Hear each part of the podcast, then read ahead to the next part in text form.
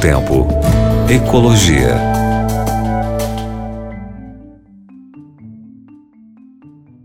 E aí, meu querido ouvinte, minha querida ouvinte da Rádio Novo Tempo, tudo bem com você?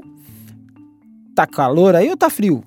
Você sabe que tem lugares, é, vamos falar aí de hemisfério norte, hemisfério sul, né? Enquanto aqui no sul, calor, verão, hemisfério norte, frio, ui, inverno. É sempre assim o contrário. Assim. E aí? Nesse momento, um bom climatizador é interessante, né? Seja um ar-condicionado para nós aqui que estamos no, no verão, assim, intenso calor, ou para o hemisfério norte do planeta que vivendo frio danado, né? Frio grande, é, eles tenham, tenham climatizado a sua região. Pois é, como que a gente vai climatizar de forma sustentável e econômica, hein? Bom, cuidar do meio ambiente também representa economizar para o bolso. O processo de coleta de resíduos e tratamento para reciclagem, bem como otimização da produção industrial, agrícola e a redução do uso de recursos são meios sustentáveis que podem melhorar a longo prazo os gastos de investimentos. Uma das ações necessárias para uma economia energética eficiente é a instalação de aparelhos térmicos que cumpra com a normativa vigente. Essa instalação deveria seguir as medidas orientadas para a segurança social, a saúde da população e o cuidado ambiental.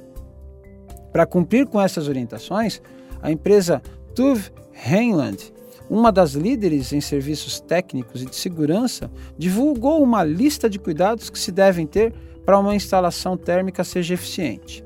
Primeiro, permitir a economia de energia através da recuperação e do reaproveitamento das energias residuais do sistema existe mesmo, né? É, é, se lembra quando nós tratávamos com aquela lâmpada incandescente que só 30% era geração de luz, o resto era só calor e aquela lâmpada era quente, né? Hoje nós trocamos por lâmpadas de LED que são muito mais eficientes. Utilizam mais dessa energia uh, uh, residual, né? E nós precisamos fazer isso também com o, os nossos aquecedores, os nossos ar-condicionado, assim, enfim, os nossos climatizadores precisam ver isso também. Instalar os aparelhos próximos para obter um rendimento máximo entre a geração climática e o transporte de fluidos. Isolar os equipamentos e as redes de distribuição para evitar perdas de temperatura incorporar um controle para manter as condições térmicas adequadas nas zonas climatizadas, evitando fugas e ajustando o consumo à demanda. Buscar utilizar energias renováveis quando disponível para abastecer o consumo da instalação. Ah, nas caldeiras industriais é possível, por exemplo, economizar 12% em combustível se evitasse os gases de escape ou sistema de condensados. Ao usar um sistema de condensado de alta pressão ou um sistema desgaseificador térmico, poderia ser economizado até 90% de produtos químicos.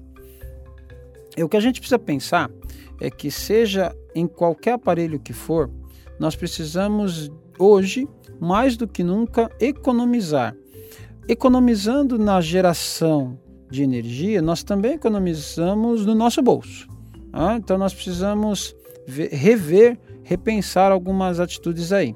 A responsável técnica de eficiência energética da empresa Jéssica Espanha afirmou que para ter instalações eficientes que economizem, é necessário uma otimização, podendo alcançar uns 10% de melhoria no rendimento da instalação. Essa cifra é possível implementando pequenas melhoras que, em algumas ocasiões, podem parecer insignificantes, mas que afetam de forma positiva os ajustes do sistema e prolongam a vida útil dos aparelhos. Então, na sua casa também. Qualquer instalação elétrica que você vai fazer, qualquer, é, é, qualquer coisa que você vá mexer aí, climatizador que você vai ter, pense no local mais adequado, uh, no tipo de instalação que você vai fazer, de não perder energia, para que você até no seu bolso fique feliz, não é mesmo? E, uh, claro, o, o meio ambiente também fique com isso. Deus te abençoe, um grande abraço para você e até o próximo programa. Tchau, tchau. Novo Tempo.